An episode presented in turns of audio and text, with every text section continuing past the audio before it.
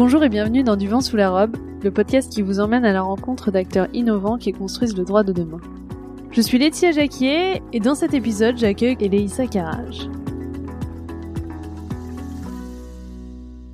Avant de vous parler un peu plus d'Eleissa et de ce dont on a parlé dans cet épisode, j'aimerais vous annoncer, pour ceux qui n'auraient pas encore écouté mon dernier épisode, que j'ai lancé des ateliers de co-développement du vent sous la robe pour vous aider à trouver des solutions innovantes aux problématiques que vous rencontrez dans votre exercice professionnel. Pour en savoir plus sur le co-développement et sur ces ateliers, je vous invite à écouter mon précédent épisode. Et sinon, vous avez aussi plein d'informations et aussi des témoignages d'avocats étant passés à l'action sur mon site internet duventsouslarobe.com dont je mets le lien en note de l'épisode. Je serai ravie de vous accueillir dans ces ateliers, donc n'hésitez pas à vous inscrire. Et autre annonce, en cette fin d'année confinée, j'ai décidé de nous mettre un peu de baume au cœur en lançant le calendrier de l'avant de l'innovation légale du vent sous la robe. Mon objectif, c'est de vous faire découvrir et essayer des outils technologiques, des formations, des méthodologies innovantes qui peuvent vous aider dans votre pratique. Concrètement, ça se passe sur LinkedIn et uniquement sur LinkedIn.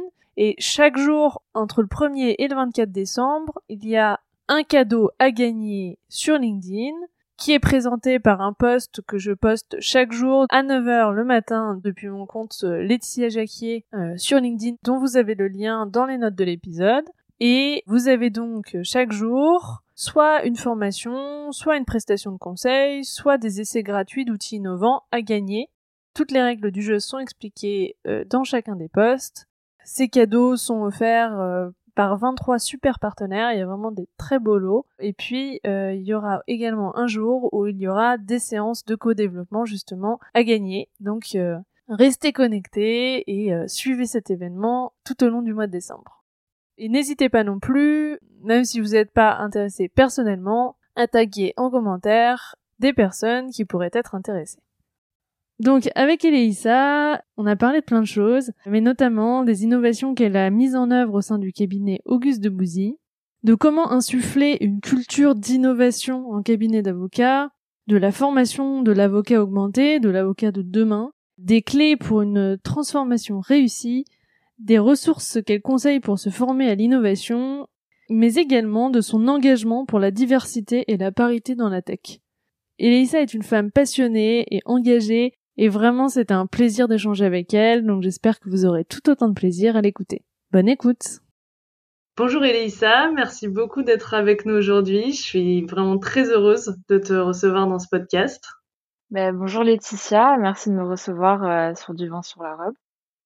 Elisa, tu es Chief Digital Officer au sein du cabinet Auguste de Bouzy et ta mission est de sensibiliser et d'accompagner les équipes du cabinet dans une démarche d'innovation et de transformation digitale Passionné par la technologie et les startups, tu te fixes sans cesse de nouveaux challenges pour acquérir de nouvelles compétences techniques, mais tu œuvres aussi pour plus de diversité dans le monde de la tech, au travers de Girls in Tech et la tech pour toutes.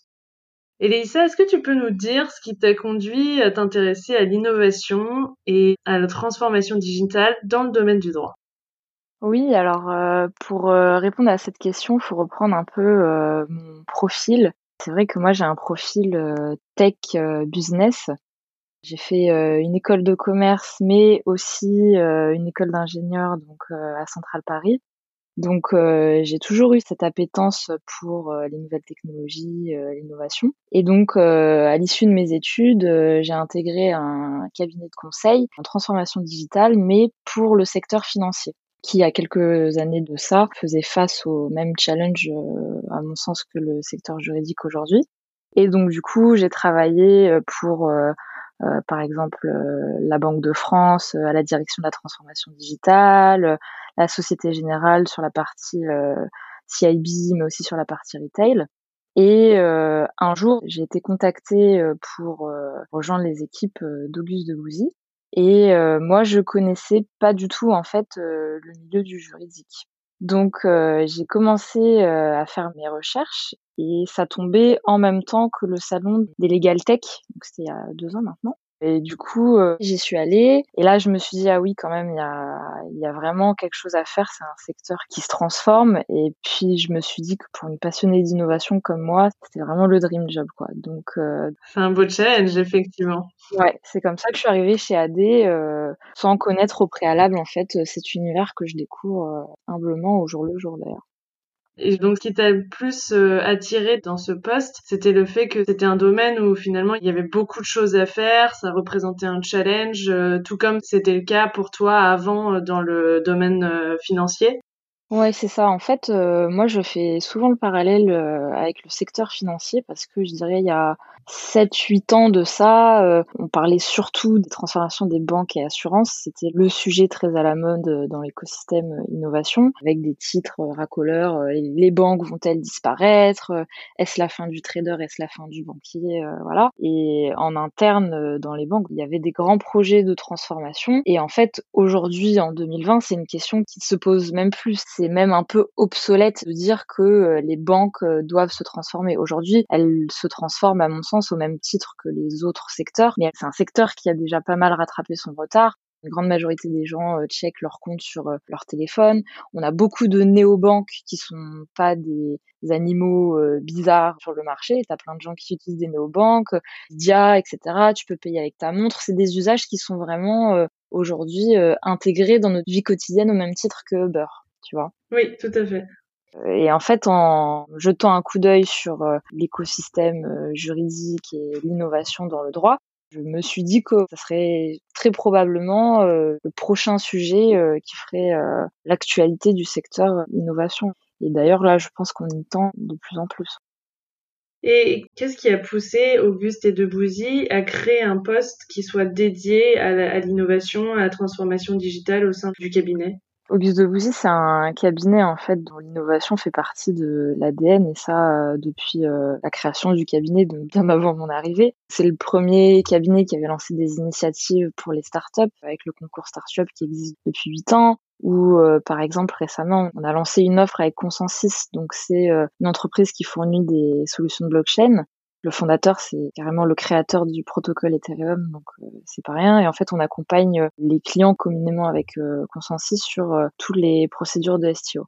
On était les premiers aussi à Vivatech il y a deux ans, donc voilà, tout ça pour dire que il y avait déjà cette teinte innovation au sein du cabinet. Et en fait, la création de mon poste, ça s'inscrivait dans la volonté d'aller encore plus loin, dans le constat que effectivement le secteur évolue, les attentes des clients évoluent, les clients se transforment et que pour tendre vers euh, une excellence opérationnelle et euh, une optimisation de la relation client, pour être euh, à la pointe de ces sujets-là, il fallait une ressource dédiée. Pour que ce soit plus un sujet annexe, mais un sujet à part entière intégré à la stratégie du cabinet c'est vrai que c'est un sujet qui revient souvent sur euh, bah, finalement est-ce que euh, l'innovation doit être euh, menée sans recourir à une personne dédiée? Est-ce que en fait avec la force du collectif on peut arriver à innover, à transformer? Ou est-ce qu'il faut vraiment investir dans une personne, une ressource dédiée toi, quel est ton point de vue là-dessus? Quels sont les avantages et inconvénients sur ces deux façons de faire bah, différentes? Moi, je dirais que c'est euh, absolument nécessaire d'avoir euh, une ressource dédiée euh, au sujet de, de transformation et d'innovation. Mais après, ça peut prendre plusieurs formes. Effectivement, si on est un cabinet de 10 personnes, 20 personnes, ça peut être délicat de se dire je vais parmi mes 10 personnes prendre un, un profil pour nous accompagner là-dessus. En revanche, ce qu'on peut faire quand on est dans cette typologie, c'est de faire appel à, euh, par exemple, euh, des consultants. Je pense par exemple à Alexis Debord, que je connais pas, mais que j'ai connu euh, de par ton podcast, qui je sais que lui s'est mis sur ce credo-là. En fait, euh, c'est une manière d'avoir une ressource dédiée, de faire appel à, des consultants euh, externes, parce que euh, bah moi je l'ai vécu parce que j'étais j'étais dans le conseil moi-même pour les banques. Ça permet d'avoir une personne qui a du temps de cerveau disponible à tes sujets de transformation.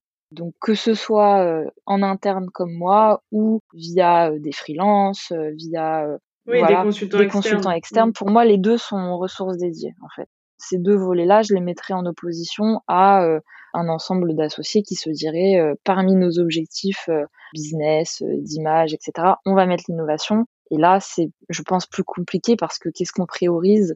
Comment on se dégage du temps, voilà. Mais pour moi, oui, c'est absolument nécessaire de dégager du temps et des ressources sur ces sujets-là si on veut s'y investir. Et quel était euh, du coup l'objectif qui t'a été euh, assigné euh, quand tu as commencé chez Auguste et Debouzy Déjà, quand est-ce que tu as commencé? C'était en mars 2019. Et du coup, oui, quelle était un peu ta mission, l'objectif que te fixait le cabinet? Est-ce qu'il a évolué depuis? Alors, euh, c'était un objectif très généraliste, on va dire, et c'était à moi après de l'atteindre euh, via des sous-objectifs que je me fixerais moi-même. Donc, euh, c'était très challengeant et très intéressant. C'était en fait bah, d'impulser déjà l'innovation en transverse au sein du cabinet, mais aussi de augmenter la qualité de service que la technologie peut fournir aux avocats, mais aussi aux fonctions transverses, et enfin euh, d'évangéliser euh, les collaborateurs à ces sujets. D'accord. Et après, c'était à moi de trouver comment. et alors justement, comment? Bah, pour chacun des volets, par exemple, euh, sur les outils technologiques qu'on utilisait, donc j'ai pas mal analysé ce qui existait déjà, beaucoup d'échanges avec euh, les avocats, les fonctions transverses sur certains sujets. Par exemple, c'est des choses que je suis encore en train de faire euh, pour cerner bien les attentes et les besoins de tous. Et sur les choses que j'ai mis en place après au fil de l'eau, par exemple sur la partie plutôt organisationnelle culture, j'ai lancé du coup euh, le Digital Day, qui est une journée dédiée à l'innovation où j'organise en fait euh, des conférences sur des sujets euh, qui sont euh, en vogue dans cet écosystème. Donc je fais appel bien sûr à des experts hein, sur le sujet. Et donc il y a deux ans, ça avait très bien marché. J'avais organisé par exemple une initiation au code. C'était rigolo parce que dès que les avocats avaient cinq minutes, ils descendaient dans la salle. Et on, avait des associés qui se prêtaient au jeu et qui essayaient de voilà de prendre une ligne de code. Ça a vraiment beaucoup plu. C'était quel langage de programmation? C'était Python? Ah non, non, c'était pas Python. C'était vraiment euh, très basique. C'était du web en fait. C'était euh, sur un format d'un quart d'heure, open bar. Quand les gens ont 15 minutes, euh, voilà, ils descendent et ils prennent un peu de temps pour comprendre un peu ce qu'il y a par exemple derrière un site web. Et puis cette année, par exemple, sur les conférences, j'ai ajouté l'UX et l'UI. Attends, attends. Est-ce que tu veux expliquer ce que c'est que l'UX euh, Oui, c'est vrai. Oh là là, j'ai un, un, jargon, hein. Tu n'hésites pas à... c'est le jargon tech, on parle du jargon avocat, mais il y a aussi le jargon tech. C'est vrai, ouais. N'hésite pas à, à, m'arrêter, je, je vais essayer d'appliquer un langage tech clair. clair. Donc l'UX, c'est euh, l'expérience euh, utilisateur. En fait, c'est l'UX et lui, c'est le domaine on peut faire un peu un parallèle avec le legal design finalement. En fait, euh, quand par exemple tu utilises euh, Uber, tu une personne qui est euh, un designer d'interface ou d'expérience client qui s'est posé la question comment est-ce que je vais faire pour que l'utilisateur comprenne comment commander une voiture? Donc euh, c'est euh, du design. Pour qu'il ait la meilleure euh, expérience sur le site, que ça soit le plus simple possible pour lui, le plus intuitif, Exactement. Est-ce que si je mets mon bouton à droite, les gens vont plus cliquer que si je mets mon bouton à gauche? Voilà. C'est de l'analyse un peu comportementale finalement. Ah ouais, exactement. Bah, mm. D'ailleurs, c'est des domaines qui touchent aux neurosciences, le but des UX UI euh, finalement quand euh, ils développent des applis, c'est comment faire en sorte que euh, ce soit tellement attractif pour l'utilisateur, pour les réseaux sociaux par exemple, que on va y passer un maximum de temps. Donc pour illustrer, tu sais, le scroll infini sur les réseaux sociaux. Et alors ça, c'est la meilleure invention dans le domaine parce que le fait que ce soit infini, c'est ça qui fait que tu passes du temps dessus. Oui, parce que tu passes d'un truc à un autre et puis tu descends, tu descends et tu vois plein de choses. c'est ça. Et mm. d'ailleurs, le designer qui a créé ça, J'écoutais un podcast un jour, donc voilà, je donne un petit tips pour les gens comme moi qui euh, cherchent à paradoxalement parfois se déconnecter. En fait, euh, il préconise de mettre son écran en noir et blanc. Donc moi, mon iPhone est en noir et blanc, qui fait que ça réduit les stimuli sur les applications, etc. Et du coup, ça réduit drastiquement le temps que tu vas passer euh, à te perdre dans les méandres des réseaux sociaux ou c'est mm. marrant ça. Et donc le fait que ça soit en couleur stimule mm. plus que ah, c'est ouais, en fait quand et vraiment moi je j'avais testé plein de plein de méthodes, plein de petits trucs mais alors l'écran noir et blanc pour moi c'est très efficace. bah écoute, j'espérais. tu me diras. oui. Et donc là, on parlait du X. Oui. Donc euh, là, tu avais mis euh, en place un, atelier par rapport à ça? Ouais, il y avait des conférences sur ce thème-là, il y avait des conférences sur la cybersécurité, sur le legal design, euh, sur qu'est-ce que l'intelligence artificielle, sur le référencement. Donc ça, par exemple, ça avait très bien marché parce que l'objectif était d'expliquer aux avocats qu'est-ce que le référencement et euh, comment écrire euh, un article pour qu'il soit euh, au mieux référencé. Donc en fait, tu te rends compte que sur tous les sujets, on n'est pas à 100% finalement dans la pure culture digitale, puisque finalement, c'est toujours relié à ton métier. Oui, bah c'est ça qui fait aussi que ça fonctionne, j'imagine, et que ça prend, parce que il faut aussi voir les applications concrètes de ces technologies dans son propre métier pour y trouver de l'intérêt et avoir mm. envie de se plonger un peu plus dedans. Mm. Donc forcément, cette année, euh, pour la deuxième édition, c'était un exercice euh, particulier de réussir à organiser ça avec les contraintes sanitaires. Ça n'avait pas la même saveur que la première édition, mais bon, on s'adapte. La première édition, du coup, c'était ce que tu décrivais tout à l'heure. En fait, euh, les personnes du cabinet avaient la possibilité, en fait, dès qu'ils avaient un moment, de passer, c'était dans les locaux et par euh, courte session, de s'initier à ces différents domaines. Et du coup, cette année, c'était en distanciel avec des interventions en visio. Ouais, c'est ça.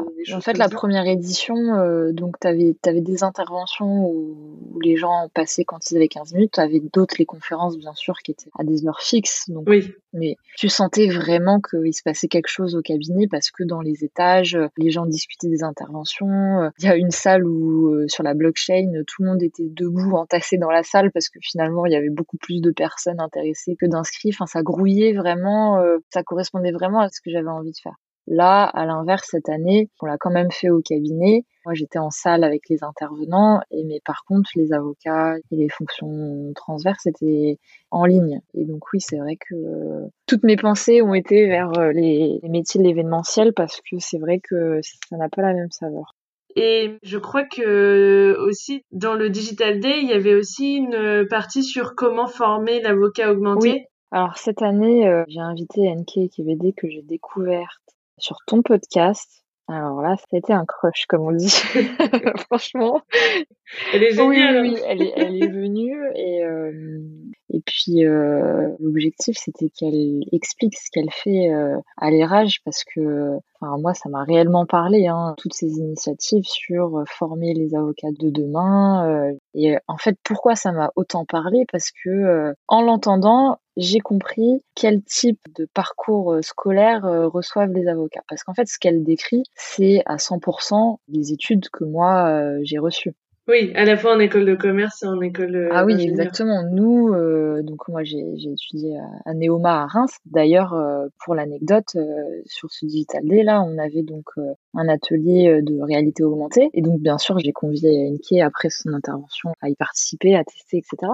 Et à la fin, elle me dit oh là là, mais c'est génial. Je pense que je vais essayer de faire ça à l'érage parce que tu peux te servir de la réalité augmentée dans le cadre de formation. Et elle me dit j'ai entendu, euh, il y a une école qui fait ça euh, dans l'Est, euh, c'est vraiment génial. Et je lui dis, ah bah oui, bah Alain Goudet, mon ancien prof de Néoma, oui, oui, c'est la première école de commerce à avoir utilisé la réalité augmentée il y a déjà 3-4 ans de ça pour donner cours. C'est drôle en fait de voir qu'elle était déjà intéressée par ces sujets-là et surtout de voir que bah, dans les écoles de commerce, ces manières d'enseigner sont dans l'ADN tu vois. Oui, et ce depuis euh, un certain nombre d'années, alors que pour le droit, on commence à s'y intéresser, et encore pas beaucoup d'écoles. Ouais. Que maintenant, et comment ça se passe du coup pour euh, justement euh, utiliser la réalité virtuelle pour enseigner si tu mets en, situation c'est des mises en situation. Alors, euh, en fait, tu peux le décliner à plein plein de choses. Pour revenir sur euh, la diversité qui moi me tient à cœur. D'ailleurs, pour l'anecdote, j'ai des avocats du social qui m'ont demandé d'être mis en contact euh, avec les prestataires qui sont venus pour la VR parce qu'en fait, on avait plusieurs ateliers et il y avait par exemple la diversité. Alors la diversité, tu mets ton casque et puis tu es à la place d'une femme enceinte qui euh, annonce sa grossesse et après revient après sa grossesse. Et en fait, tu subis des commentaires absolument affligeants et euh, le fait de le vivre toi-même, ça éveille un peu les consciences là-dessus. Donc c'est vraiment des mises en situation et les avocats du social m'ont dit est-ce que tu peux nous mettre en contact avec ce prestataire? Parce que pour un client dans le cadre de la sensibilisation contre le harcèlement, etc., on aimerait proposer ce type de formation. Donc comme quoi, c'est vachement bien effectivement. Parce que bah oui, ça te permet de vivre entre guillemets une situation que sinon, enfin, tu peux imaginer, mais ce sera jamais la même chose que tu la vis de façon virtuelle. Mais quand même, je pense que ça doit être plus fort que juste te dire oui, tu dois ressentir ça ou tu ah dois. Ah oui, carrément. Ouais je pense que ça te permet de plus te plonger dans la mm. situation et de voir les conséquences que ça peut avoir. Et sur des choses pédagogiques, euh, moi quand j'étais étudiante, on avait des, des, cours de vente et négociation et en fait euh, on se mettait par deux et on avait donc des trames euh, données par le professeur et on devait se mettre dans la peau soit du vendeur, soit de l'acheteur. Mais le réel challenge, en fait, il arrivait quand on passait au tableau en binôme avec le professeur, parce que finalement, quand tu as un de tes amis en face de toi, c'est plus difficile de te mettre réellement en condition. Là, avec de la réalité virtuelle, euh, tu peux euh, te mettre face à, par exemple, un, un vendeur particulièrement agressif ou, ou vice-versa. Et pour le droit, on peut imaginer, par exemple, euh, pourquoi pas, grâce à de la réalité virtuelle, se mettre en condition de plaidoirie. Oui. Voilà, donc il y, a, y a plein de choses à faire.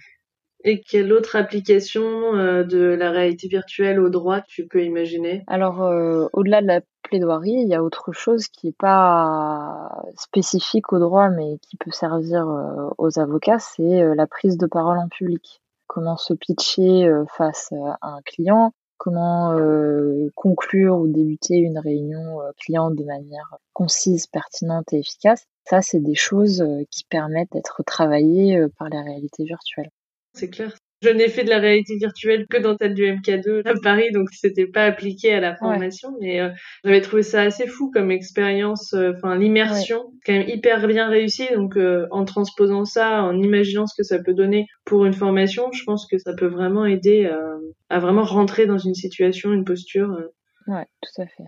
Et donc, pour revenir sur la formation de l'avocat augmenté, l'avocat de demain, Qu'est-ce qui pour toi est essentiel comme compétence à acquérir, comme état d'esprit? Quelles sont un peu, selon toi, les clés pour mieux former les juristes et enfin, tout professionnel du droit, mais là on parle des avocats en particulier, au métier et à l'évolution du marché de demain. Bah, Je pense que c'est important de commencer euh, dès le début du cursus à apprendre à travailler en mode euh, projet. Parce que travailler en mode projet, finalement, une fois que tu entres dans la vie active euh, d'avocat ou de juriste, c'est quelque chose qui est forcément euh, forcément utile. Les avocats, quand ils travaillent sur un dossier, parfois ils travaillent euh, transdépartement, c'est-à-dire social avec le fiscal, voilà il y a quand même euh, des pans de la gestion de projet qui peuvent permettre d'être plus efficace euh, dans euh, ce que l'on fournit aux clients sur un sujet donné. Et ça, c'est pas quelque chose qui, à mon sens, est suffisamment inculqué aux étudiants. D'ailleurs, tu as le poste de legal operation, les legal ops, qui, dans les milieux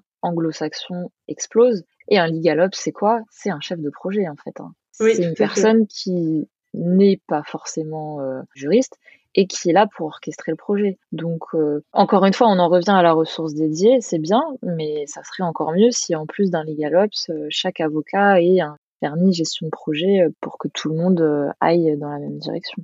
Et quelle autre compétence te semble importante? Pour moi, je pense que la créativité, c'est quelque chose d'important. Alors, quand on pense créativité, on pense souvent aux artistes, musiciens, voilà.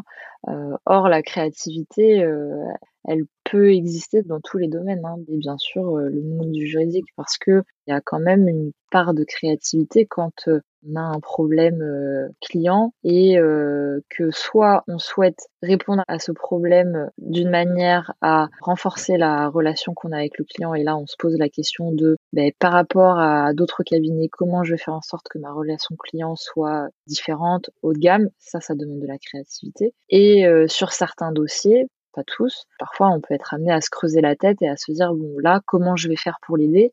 Et même s'il y a une grande partie bien sûr de, juridique qui est indispensable, c'est important aussi d'ouvrir ses chakras comme je dis et de pouvoir trouver cette réponse à ces questions de manière différente. Et comment on peut justement développer sa créativité?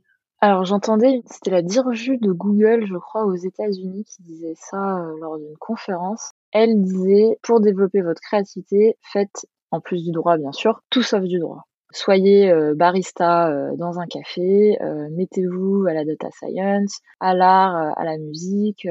en gros, la créativité, c'est quelque chose qui se développe lorsqu'on sort des sentiers battus. C'est le fameux outside the box. Et en fait, pour sortir des sentiers battus, il faut sortir de ce qu'on connaît. Et c'est pour ça que, pour revenir sur les rages et, et les universités, si on fait que du droit en université, forcément, on va pas élargir ses horizons.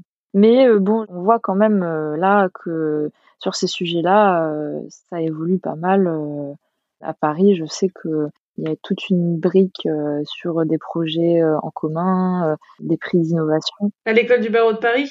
Oui, à l'école du barreau de Paris, ouais. Oui, il y a le lab au sein de l'école du barreau de Paris et où effectivement tu as euh, un parcours innovation en fait où tu as euh, des modules. Moi, j'enseigne euh, là-bas et je trouve que c'est, enfin, chaque fois que ce soit dans le cadre des projets que j'encadre ou dans le cadre des projets où je suis jury, je suis vraiment super agréablement surprise, bah, justement de la créativité, des super idées que peuvent avoir les étudiants quand on leur laisse ben, cette espace en fait, un peu de liberté euh, sur euh, tout un tas de sujets où ils vont pouvoir arriver. Euh, c'est en plus, c'est en 8 à 10 semaines, donc c'est quand même un timing qui est assez court, mais ils sortent à la fin avec des projets euh, où ils ont fait euh, leur logo. Mm. Euh, enfin, là, je suis en train de leur faire créer des podcasts. ben, ils ont trouvé leur sujet, ils enregistrent, ils font le montage, enfin, ils font plein de choses. Et après, il y a tout ce qui est marché du droit, les business models, innovants, le legal design. Enfin, vraiment, ils créent des jeux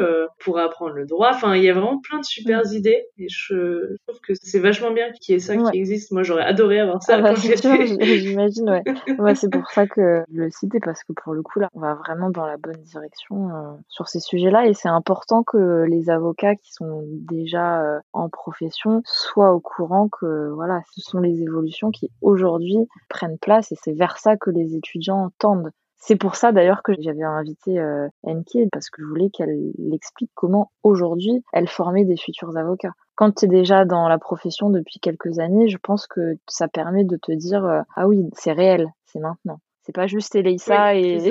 et ses idées un peu farfelues. Et ses folles J'ai besoin de m'appuyer sur, euh, sur leur père quand même parce que euh, il faut aussi des preuves par des personnes qui viennent du juridique pour faire passer les messages que moi je pousse en interne. Et justement, euh, c'est une des questions que je voulais te poser. Euh, est-ce que le fait que tu ne viennes pas du monde du droit, tu penses que sur certains points, ça peut être euh, un frein? Si tu pars d'une perspective où tu ne connais que le droit et donc la réalité, tu vas forcément proposer quelque chose qui ressemble déjà à ce qui existe. En fait, moi, de ne pas venir du juridique, ça me demande beaucoup de travail parce que à chaque fois que je cherche à proposer une solution, je monte aussi en compétence sur euh, le domaine du droit que l'on m'adresse, mais en même temps, ça me permet aussi d'explorer large. Mais s'il fallait des experts euh, métiers pour euh, innover, ça saurait. Et pour prendre l'exemple des cabinets de conseil, les cabinets de conseil, ils sont friands d'étudiants d'écoles de commerce ou d'écoles d'ingénieurs en sortie de diplôme qui ne sont teintés d'aucune industrie ou très peu et après ils les placent d'une industrie à l'autre. Pourquoi? Parce que ce qu'on recherche quand par exemple on te demande de transformer la banque, c'est pas d'être un expert en banque, c'est d'être euh, un expert en innovation. Et tu peux passer de la banque à l'automobile, euh, à la restauration, euh, voilà, à l'infini. Oui, finalement, après, tu acquiers par l'expérience des connaissances sur le métier et puis ensuite, là-dessus, ben, tu appliques tes méthodes d'innovation, de transformation, etc. Et finalement, après, c'est qu'une adaptation à un, domaine, euh, une façon de procéder, etc. ça. Et euh, je sais que tu as écrit un article sur euh, acceptation ou rejet de, de l'innovation et de la legal tech par les avocats. Est-ce que tu peux bah, nous dire un peu quelles sont les conclusions de cet article, euh, quel est un peu ton retour d'expérience par rapport à ça? Alors, euh, dans l'article, en fait, le, raisonnement que je déroule, je me posais la question de savoir est-ce que euh, spontanément euh, les avocats rejettent l'innovation ou au contraire sont convaincus que voilà c'est une opportunité sur laquelle il faut il faut surfer. Spontanément, quand on en parle, même moi quand j'en parle à des non initiés, ce qu'on me dit c'est ah mais je pense que les avocats c'est des sujets qui les intéressent pas, ils se sentent menacés par les legal tech, voilà ce genre de préjugés. J'ai voulu un peu de mon expérience, hein, parce que je pense que chacun a une expérience différente, mais démêler un peu tout ça. Et en fait, moi, ma conclusion, c'est que, à mon sens, il n'y a pas de rejet de l'innovation. La preuve en est, hein, de par euh, toi, ton podcast et toutes les personnes que tu as pu déjà euh, interviewer, euh, moi, mon poste et ce que je vois aussi dans mon entourage professionnel. Mais il y a plutôt des difficultés qui font que l'adoption de l'innovation est plus compliquée. Et en fait, bon, on en a déjà évoqué quelques-unes, mais euh, par exemple, euh, la première à citer, c'est ce dont on parlait il y a quelque temps, c'est euh, le, le, parcours universitaire. Donc, je cite dans l'article le rapport de Kenya Eri qui parle de ça aussi. Sur l'avenir de la profession oui, d'avocat? exactement, sur l'avenir de la profession d'avocat et qui dédie pas mal de pages à une observation sur les universités. Donc je pense que la première barrière, c'est ça. C'est difficile quand tu es en poste depuis euh, quelques années et que en plus, même en tant qu'étudiant, tu n'as jamais été mis en contact avec euh, des remises en question de tel type de pratique ou euh, des expérimentations juste pour expérimenter et si ça marche pas, c'est pas grave. C'est toute une culture quand même. Hein. donc c'est normal que l'adoption de l'innovation ou des legal tech, elle se fait doucement. Après, pour moi, la deuxième difficulté, c'est le temps, en fait. On est dans une profession qui, pour euh, la plupart, est quand même euh, rémunérée sur la base euh, d'honoraires, donc d'heures facturées. Et ça peut être difficile de se dégager du temps à la réflexion de ces sujets. Déjà, si c'est un, terrain nouveau pour nous, et en plus, si on a l'impression que c'est plus un manque à gagner qu'une opportunité. Oui, c'est ça. Et là, on en revient sur les ressources dédiées c'est plus facile de te dire euh, je vais faire un point de temps en temps avec Elisa et c'est elle qui s'occupe de cette stratégie en interne et quand j'ai un peu de temps euh, voilà j'avance avec elle que de se dire bon aujourd'hui je ne travaillerai pas du tout sur mes dossiers donc euh, je vais rien voilà, facturer. je vais rien facturer, mm. je vais avoir du retard sur ce que je dois rendre à mon client et me poser sur l'innovation. Donc le temps pour moi c'est une variable, c'est une grande barrière à l'entrée. Et est-ce que tu penses que les cabinets d'avocats et leur fonctionnement est quand même vraiment construit autour de la facturation. Alors il y a différents modèles, hein. pour certains c'est encore à l'heure, pour d'autres c'est des forfaits, pour d'autres c'est des abonnements, pour d'autres c'est un mélange un peu de tout ça. Mais est-ce que tu penses que ce mode de fonctionnement autour de la facturation, des objectifs de facturation, enfin tout ce qui n'est pas facturable et du coup un peu moins euh, mis en, avant, euh, voire beaucoup moins, est-ce que ça, tu penses que ça constitue un frein justement à l'innovation, à la transformation du modèle existant? Bah, je pense que euh, on peut rester sur un modèle euh, comme celui-ci, mais par contre, ce qui est euh, absolument nécessaire, c'est d'avoir un management qui est convaincu et qui voit l'innovation et la transformation comme partie intégrante des objectifs à atteindre. Oui, donc dans, dans le sens où ce sera valorisé. Euh... Euh, bon, moi mm. du coup c'est le c'est le cas hein, parce que la création de poste euh, c'est une initiative qui vient du, du, top management et de la, de la, managing partner. Mais ce que je veux dire par là, c'est que bon, si les cabinets d'avocats ne sont pas prêts à se délester d'un mode de facturation à l'heure, très bien. Par contre, il faut si on se fixe des objectifs de transformation et d'innovation, valoriser au même titre les heures passées sur l'innovation. Par exemple, quand moi j'étais dans le conseil, finalement le conseil c'est la même chose. Le conseil, tu as un TJM qui est un taux journalier moyen, donc tu as un prix pour ton client et parfois tu as plusieurs clients en même temps et les consultants aussi doivent faire des imputations. Dans le cabinet, tu es plus que très fortement incité en tant que consultant à faire du business development, mais aussi à faire euh, tout un type d'initiatives qui peuvent être euh, très ludiques comme euh, monter un club d'art avec des clients, bien sûr, hein. monter des cercles d'excellence sur des sujets comme la blockchain, la data, etc. Participer au RH, donc faire passer des entretiens de premier et deuxième tour de processus de recrutement. Et quand tu participes à l'une de ces initiatives, à la fin du mois, dans tes imputations, tu imputes soit sur tes projets, soit sur recrutement, soit sur développement commercial, soit sur euh, voilà ce genre de choses. Et en fait, il y a des codes euh, prédéfinis, très précis. C'est pas juste divers ou euh, dans bidi, tu as toutes les actions. Voilà, tout est très précis. Et ça permet en fait de mettre à la même échelle ces activités-là et ton activité de consultant. Donc ça marche très bien. Est-ce qu'on s'en inspire à 100%, à 50 ou à 0 Voilà, aux auditeurs de, de décider.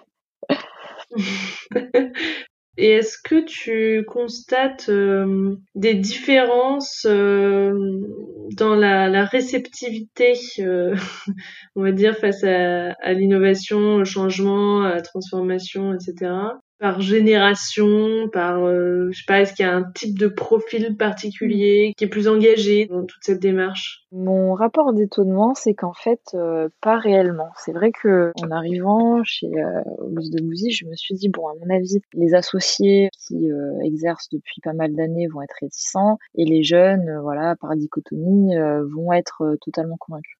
En réalité, c'est beaucoup plus nuancé que ça. C'est-à-dire que parmi les associés, on a des associés qui exercent depuis vraiment longtemps euh, et qui sont passionnés par ces sujets-là. Ça les intéresse, euh, ils sont force de proposition. Euh, s'ils avaient plus de temps, c'est sûr qu'ils s'impliqueraient davantage que ce qu'ils le font actuellement. Par exemple, je repense à le Digital Day, la, première édition sur Décode ton code. voilà, ça a vraiment éveillé des curiosités et des vocations du côté des jeunes euh, avocats, moi je pensais que ça serait homogène et que tout le monde serait euh, embarqué à fond, etc. Ben, encore une fois, c'est très nuancé. On a des jeunes avocats qui pensent que de toute façon c'est obligatoire. Et puis d'ailleurs, euh, j'ai aussi pas mal de collabs qui me disent que les legal tech en réalité ça aide plus les collabs que les associés parce que ce sont en majorité des solutions qui te permettent de te dégager d'opérations qui finalement sont faites plutôt par euh, euh, les jeunes avocats que par les associés. Oui, tout à fait. Donc ceux qui comprennent euh, ça, encore une fois, on en revient à pour convaincre quelqu'un, il faut lui dire voilà comment ça va te servir. Hein. Oui, c'est ça. Quel bénéfice tu vas en retirer hmm. C'est ça, exactement. Donc ceux qui comprennent ça sont intéressés. On a aussi des personnes qui sont un peu geek, voilà, de, manière personnelle. Mais là où j'ai été euh, un peu surprise, c'est qu'on a aussi des, jeunes avocats qui, eux, euh, ont cette image euh, qu'ils ont entretenue lors de leur parcours universitaire de l'avocat. C'est comme ça que ça se passe. Et maintenant qu'ils y sont, bah, ils ont envie de perpétuer ce qu'ils avaient imaginé lorsqu'ils étaient. Oui, ce fantasme un peu sur la profession d'avocat et l'exercice dont ils ont rêvé pendant leurs études. Et mm. du coup, euh, là, il y a des résistances. Donc c'est vrai que là, j'étais surprise euh, là-dessus, euh, que ce soit pas aussi tout noir ou tout blanc que je l'avais imaginé. Mais tant mieux. Hein. C'est vrai que c'est ce que tu dis dans ton article et c'est aussi ce que disait euh, mm. Enke, euh, Enke KBD euh, disait bah, qu'en fait euh, quand elle a lancé bah, l'école de l'innovation au sein de l'érage, elle pensait que vraiment il y aurait une adoption massive à ces nouveaux enseignements et en fait c'est exactement ce que tu dis sur le côté ben en fait on a imaginé une profession et en fait là on arrive et on nous dit que en réalité il faut tout changer enfin je caricature hein, mais euh, dans l'idée euh, enfin que ça transforme la façon dont on a imaginé euh, notre métier et du coup avec parfois beaucoup de réticence. Mais tu disais que quand tu as mis en place cette initiation au code, il y a eu enfin, des gens pour qui ça a suscité vraiment une, une curiosité. Est-ce que derrière, tu sais si il y a des personnes qui sont allées plus loin, qui ont vraiment commencé à apprendre à coder? Est-ce que ça a derrière poussé à mettre en action sur euh, ce point ou un autre des sujets que tu as abordés Alors euh, sur le code, j'ai euh, une avocate euh, du département brevet qui m'a envoyé un message pour me dire qu'elle n'était pas disponible sur le créneau euh, du code de la deuxième édition du Digital Day et que ça lui avait déjà bien plu la première fois et elle me demandait est-ce qu'il va y avoir un replay, etc. Et pour le coup, non, parce que là, c'était interactif, c'était pas des conférences. Donc moi, ce que je lui ai dit, c'est bah, si tu veux, je me prends trois heures et puis je t'explique les grandes lignes, en plus, on ira beaucoup plus loin parce que eux, c'était des sessions de 15-20 minutes sur du web, alors que là, on peut euh, faire euh, quelques langages ensemble. Et elle m'a dit, ah bah écoute, franchement, si on fait ça, on se prend une salle. Et moi, je suis sûre que dans mon département, il y a quelques personnes qui seront intéressées aussi. Donc, il y a quand même euh, l'envie cette volonté mm. d'aller plus cette loin. volonté d'aller mm. plus loin, mais encore une fois, on en revient autant. C'est-à-dire que il suffit que sur ce créneau-là, euh, tu aies euh, un mémo à rendre ou euh, une plaidoirie et que tu participes pas. Une urgence. Ben, mm. T'attends l'année prochaine ou que je me dégage un peu de temps pour faire une, session perso. quoi. Mais euh, sur la partie aussi euh, legal design, je sais qu'il y a des gens qui ont demandé des ressources en fait. Donc j'ai envoyé ton podcast d'ailleurs. j'ai envoyé ton podcast, j'ai envoyé des articles, des vidéos sur YouTube. Donc moi en fait, je tends une main. Ceux qui veulent s'arrêter à là, euh, c'est très bien parce que c'est déjà beaucoup. Oui. Et après ceux qui veulent euh, creuser sur d'autres sujets, lancer un projet, etc. Et, je suis là à dispo. Par exemple, euh, je travaillais avec des associés du contentieux sur une legal tech et puis je leur ai dit bon bah voilà après avoir euh, analysé quelques legal tech, je pense que celle-ci c'est peut-être la plus pertinente. Et finalement cette discussion là, elle s'est transformée en tu vas venir à notre réunion de département et puis tu nous présentes tout le bench parce que c'est important que les avocats euh, voient toutes les legal tech qui peuvent potentiellement les aider dans leur exercice. Même si on ne travaillera qu'avec une, juste pour qu'il y ait la culture générale encore une fois de l'innovation ton écosystème. Et en fait, ce modèle-là, c'est quelque chose que je vais répliquer à tous les départements, à chaque département, de fond en comble, euh, retourner l'écosystème, les outils, les bonnes pratiques, et puis après, en réunion de département, euh, ressortir la big picture de ton domaine du droit euh, et comment l'innovation peut l'optimiser. Ouais. Et donc là, quel type d'outils vous avez présenté? Alors à la base, euh, on amorçait une euh, réflexion sur tous les outils de discovery euh, et de forensic. Et du coup, il y a beaucoup d'acteurs, il y a des acteurs traditionnels, il y a des acteurs beaucoup plus récents. Et en fait, ils se sont rendus compte que, ah oui, mais il y a quand même beaucoup plus d'acteurs que le premier qui les avait contactés. Et c'est de là qu'est venue l'idée de, plutôt que d'aller voir les avocats et de leur dire, bon, à partir de maintenant, utilisez cet outil, de leur dire, on va utiliser cet outil, mais regardez ce qui existe dans l'écosystème. Les plus, les moins, euh, donc en fait, je vais vraiment leur restituer euh, toute l'étude de marché que j'ai fait de mon côté. Ouais, pour pouvoir vraiment choisir l'outil qui sera le plus adapté à leurs besoins. Ça.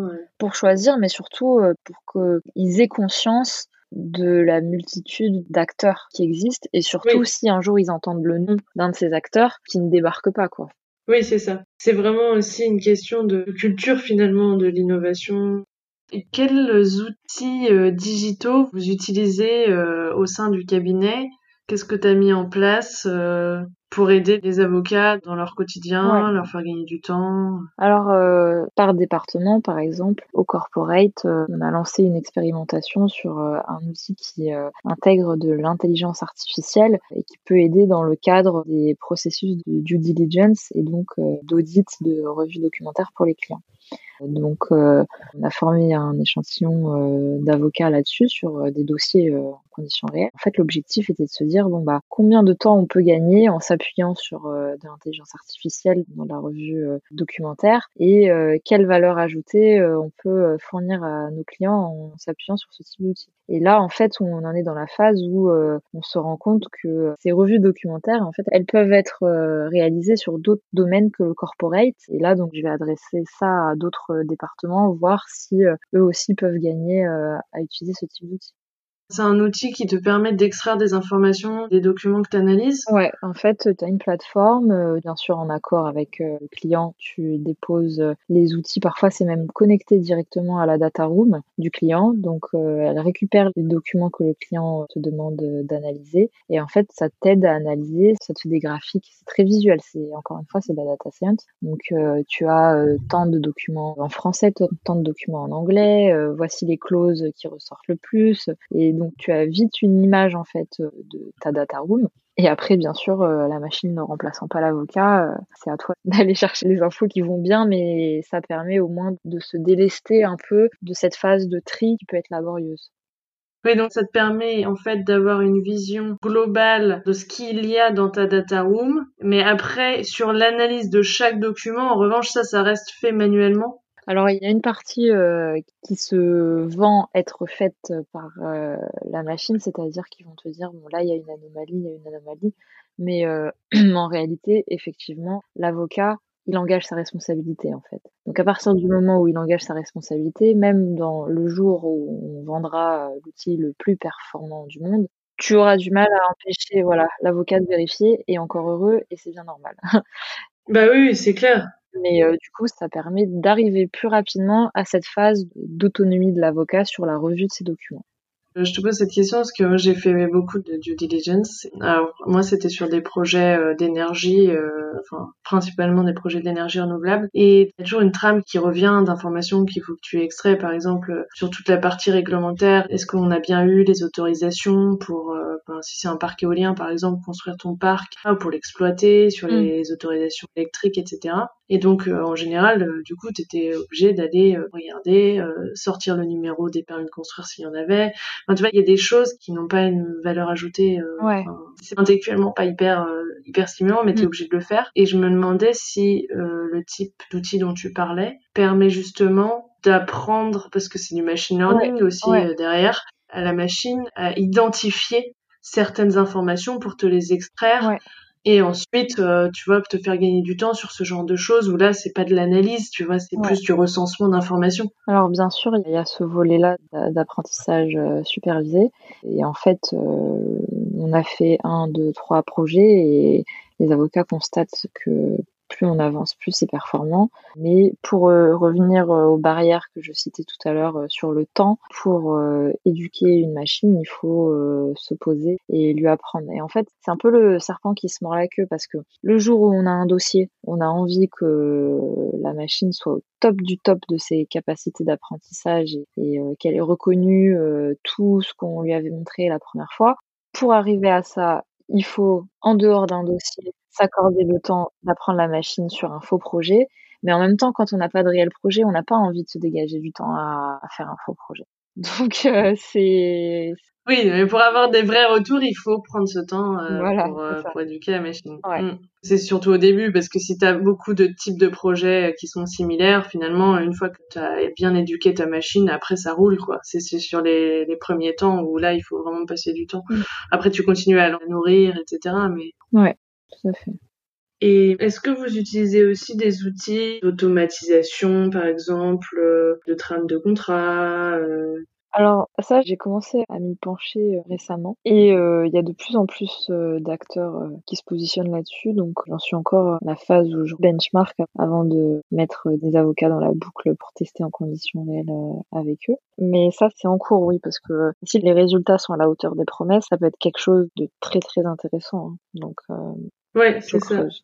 Et est-ce qu'il y a d'autres outils que tu aimerais mettre en œuvre et qui, selon toi, euh, pourraient vraiment apporter euh, quelque chose aux, équipes? Ouais, bah au-delà des outils là, c'est plus sur euh, l'organisationnel, c'est sur les sujets de legal design. Donc là, ça c'est vraiment quelque chose sur lequel j'ai envie qu'on se penche et on va le faire. Et en fait, on devait le faire depuis déjà avant le confinement, mais malheureusement, ça nous a un peu coupé l'arbre sous le pied.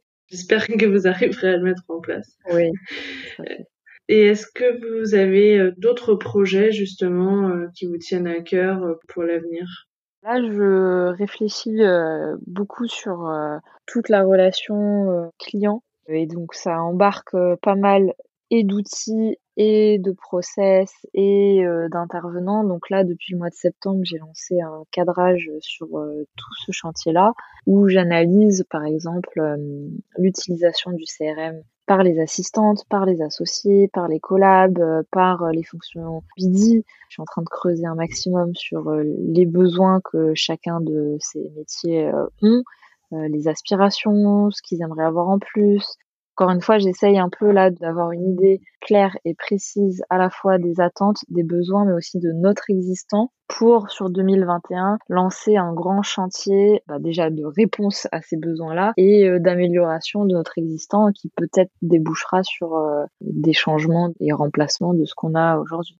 Et il y a un volet qui me tient aussi particulièrement à cœur, c'est le volet data, où nous, en tant que cabinet d'avocats, les données, c'est quand même notre mine d'or, données clients, c'est-à-dire de savoir comment va mon client, euh, combien de fois j'ai travaillé pour lui cette année, etc. Enfin, il y a plein, plein, plein, plein de données qu'on a qui peuvent valoir le coup d'être exploitées pour aider euh, les clients déjà et les avocats euh, à répondre aux besoins des clients et le BD à répondre aux besoins des avocats.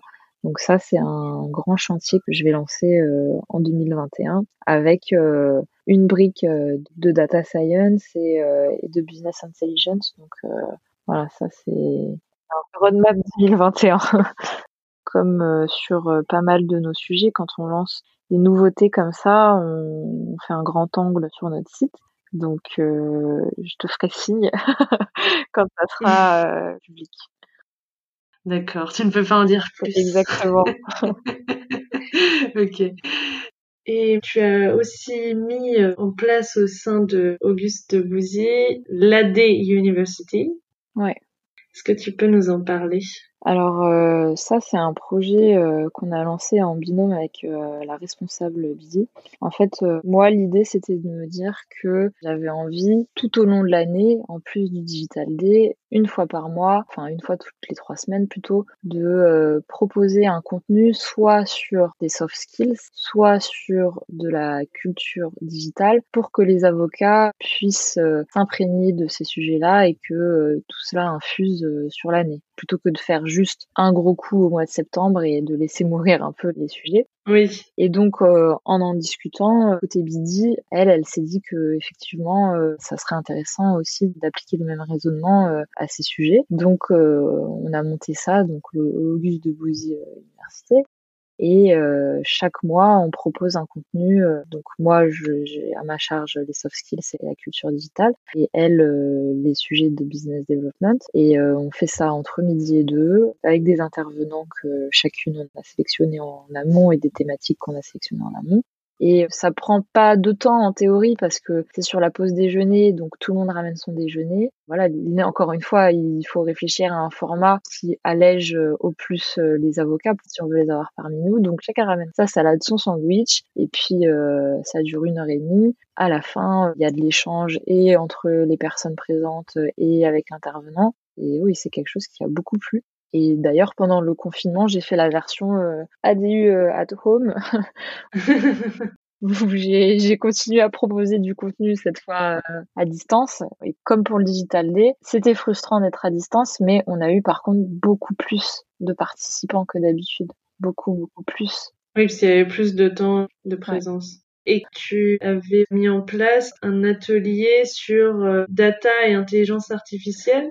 Ouais, qui avait bien plu. Est-ce que tu peux nous dire euh, en quoi ça consistait? Alors, euh, l'idée, c'était un peu de démystifier tout ça, d'expliquer qu'est-ce que l'intelligence artificielle, qu'est-ce que la data, la data science. Et en fait, euh, avec les intervenants, on avait travaillé en amont de manière à proposer un contenu qui colle à la réalité des juristes et qui puisse leur permettre de mieux comprendre. Donc en fait, à la fin de son intervention, il allait sur Légifrance et il leur a dit, bon, bah maintenant, je vais vous coder un algorithme de prédiction de euh, qu'est-ce qui sera intéressant pour moi euh, ou non euh, d'articles sur Légifrance. Et puis il a fait ça bon de manière très très basique et très simple en déroulant au fur et à mesure de son intervention. Et en fait ça avait vraiment beaucoup plu parce que l'objectif était d'expliquer de manière simplifiée comment fonctionnent euh, les doctrines, euh, les euh, prédictifs, et leur dire bah, quand vous utilisez ce type d'outil, en réalité, voilà ce qui se passe derrière, dans les grandes lignes. Ouais, et là tu démystifies complètement et ça te paraît beaucoup plus concret sur comment ça fonctionne et qu'est-ce que ça peut du coup t'apporter, toi, dans ton quotidien d'avocat. Mmh, exactement. Et est-ce qu'il y avait d'autres sujets que vous avez abordés dans le cadre des AD University? La cybersécurité hein, aussi il y avait pour moi quand même une importance de donner quelques clés pratico-pratiques euh, pour euh, se protéger et protéger nos clients et surtout prendre conscience et encore une fois euh, se mettre à jour sur le champ lexical de la cybersécurité aujourd'hui. voilà, l'objectif c'était encore une fois de à la fois donner des clés, donc comment je fais, par exemple, si je suis dans le train, les choses à éviter, et aussi mettre un peu à la page sur tous les buzzwords qu'on entend en cybersécurité aujourd'hui. Pourquoi pendant le confinement il faut être vigilant sur le phishing, Ok. Et tu parlais euh, tout à l'heure du programme Start You Up, ouais. qui a été mis en place euh, il y a quelques années. Est-ce que tu peux nous dire euh, ben ce que c'est et pourquoi ça a été mis en œuvre? Quel était un peu l'objectif, la stratégie derrière ça? Alors du coup le programme Startup, donc là c'est la huitième édition, c'est un concours qui est ouvert aux entrepreneurs et en fait on sélectionne cinq startups, on accompagne un tarif préférentiel pendant un an. Donc euh, les lauréats euh, ont euh, un mentor ou une mentor qui est un ou une associée du cabinet et on les invite à des événements. Enfin, ils font vraiment partie intégrante d'une promotion et on essaye au maximum en fait de les emmener au niveau supérieur. Ça a été créé parce que on est bien conscient que les startups c'est quand même les bâtisseurs du monde de demain et si à notre échelle, via l'accompagnement juridique, on peut participer à tout ça, c'est forcément intéressant. Et en plus de ça, cette année, ce que j'ai ajouté aussi, c'est euh, carrément des conférences organisées par euh, des avocats gratuites aux entrepreneurs, mais cette fois, euh, enfin sans distinction de niveau de maturité de leur projet. Vraiment, c'était c'était ouvert à tous en présentiel, en respectant les gestes barrières. Mais là, l'idée pour moi, c'était vraiment de pousser et d'aller encore plus loin dans l'accès aux droits pour tous. Et donc, euh, parmi les conférences que tu as mises en place, il y avait quoi comme thématique? Alors, on avait euh, une thématique sur les levées de fonds et pacte actionnaire. On avait euh, une thématique sur le droit social, donc embaucher ses premiers collaborateurs, les choses à avoir en tête. Il y avait une conférence sur le RGPD et une autre sur les bonnes pratiques lorsqu'on lance une application ou un site internet. Donc c'est par rapport au point de vigilance qu'il faut avoir. Ouais, euh, tout à fait.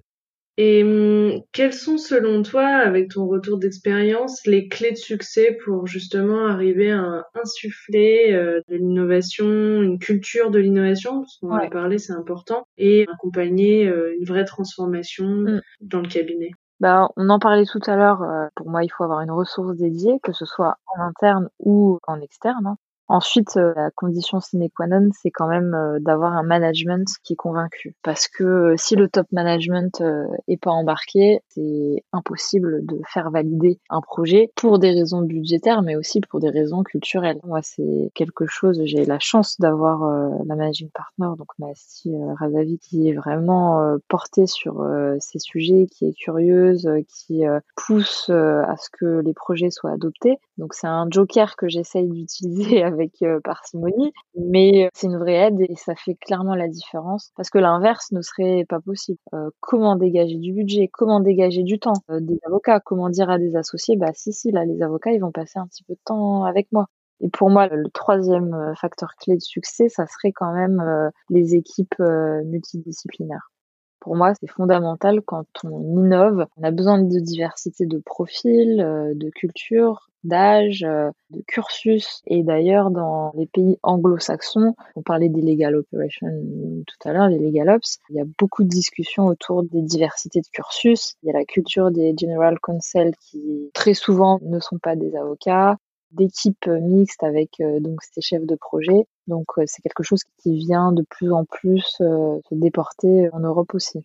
Et quand tu parles d'équipes multidisciplinaires, tu parles d'intégrer aussi des personnes qui n'ont pas un background juridique?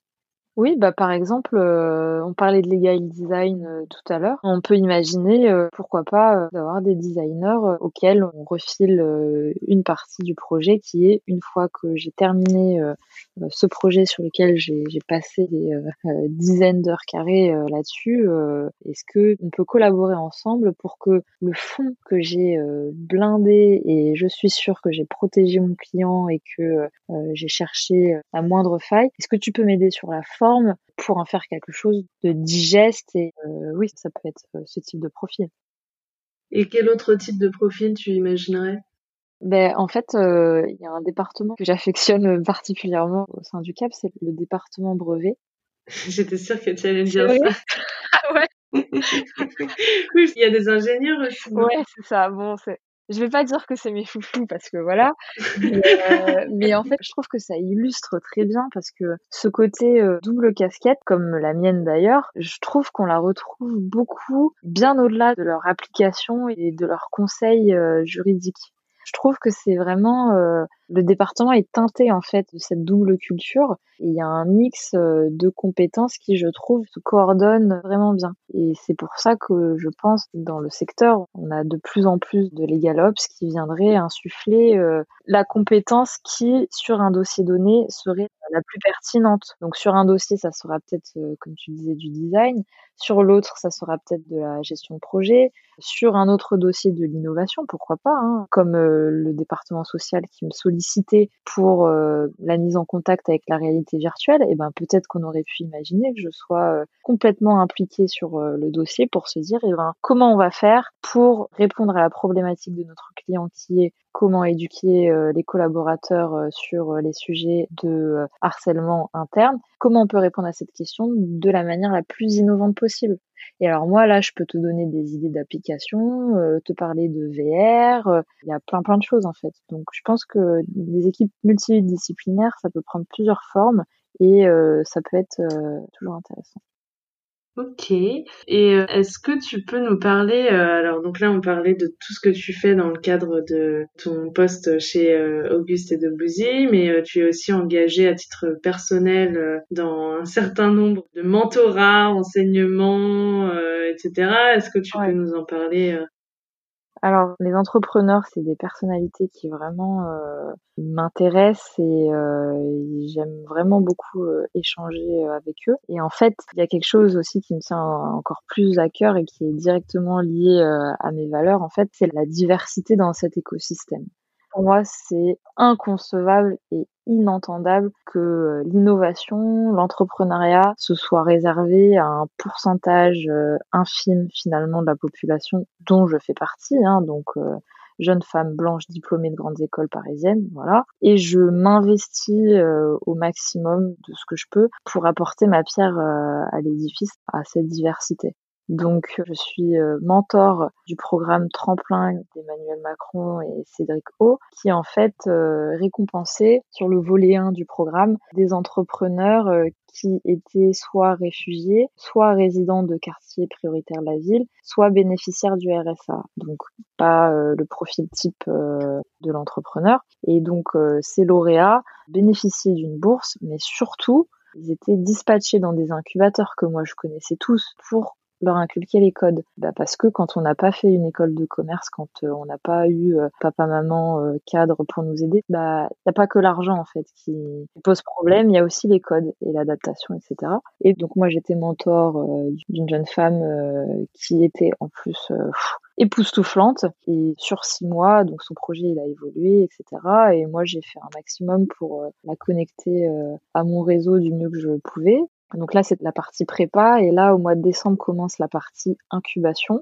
Je participe aussi à, cette fois, c'est plus sur la parité, sur les sujets des femmes dans la tech. Donc, euh, via Girls in Tech, j'ai participé à l'événement La Tech euh, pour toutes euh, de l'école 42 parce que pour moi, c'est pas normal de se dire que sur les cinq dernières années, sur l'ensemble des fonds levés, en fait, seulement 2% étaient levés pour des startups cofondées par une femme à ceux qui répondraient euh, bah oui mais en même temps euh, il y a moins de femmes entrepreneurs. Eh ben on est bien d'accord et ça fait partie du problème. Et c'est justement en allant dans des écoles comme 42 et même encore plus en amont dans les collèges dans les lycées en disant que bah non dev euh, c'est pas que un métier de mec. Bah non un ingénieur c'est pas qu'un homme. Que justement on aura plus de femmes entrepreneurs et de femmes dans la finance pour financer voilà ces projets et quel conseil tu donnerais aux avocats, juristes, enfin professionnels du droit de manière générale qui nous écoutent euh, pour euh, bah, à la fois affronter la situation actuelle et en même temps euh, bah, préparer l'avenir? Bah, Moi, ce que je conseillerais, c'est vraiment de s'informer à titre personnel. Il y a beaucoup, beaucoup, beaucoup de ressources parce que l'ère du digital, c'est l'ère de la mise à disposition euh, de contenu et de savoir euh, à l'infini. Déjà, il faut écouter tous les épisodes de podcast que j'ai fait religieusement.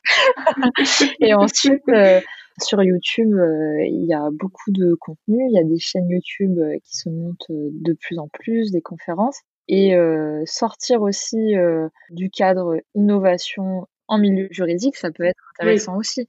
Et est-ce que tu aurais des ressources en particulier que tu conseillerais des livres Ouais, il y, a un livre de Michel De Stefano que je conseille qui s'appelle Legal Upheaval.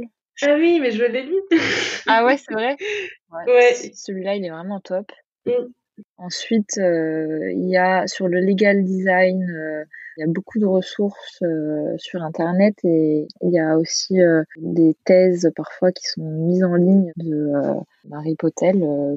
J'ai appris beaucoup, beaucoup de choses. Et voilà, il y a beaucoup de ressources sous des formats différents, podcasts, livres, vidéos, qui font que, un petit peu par un petit peu, si vous dégagez 30 minutes par semaine, bah, sur un an, vous pouvez devenir quelqu'un de très calé sur le sujet.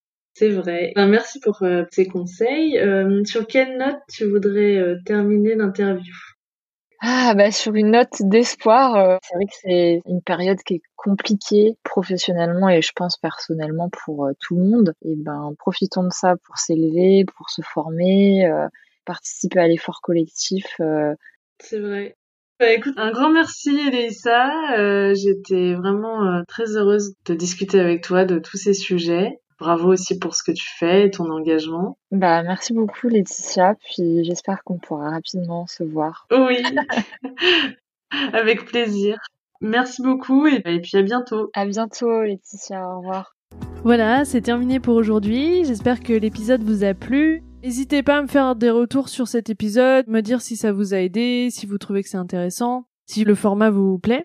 Si le podcast vous plaît, n'hésitez pas à me mettre une très bonne note, de préférence 5 étoiles sur iTunes, ça m'aidera beaucoup, et à parler du podcast autour de vous.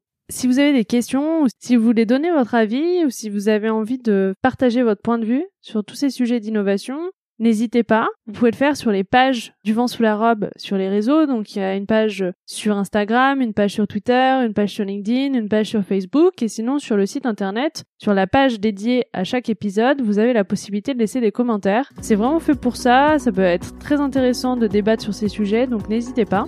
Et sinon, je vous donne rendez-vous dans 15 jours pour le prochain épisode. À bientôt!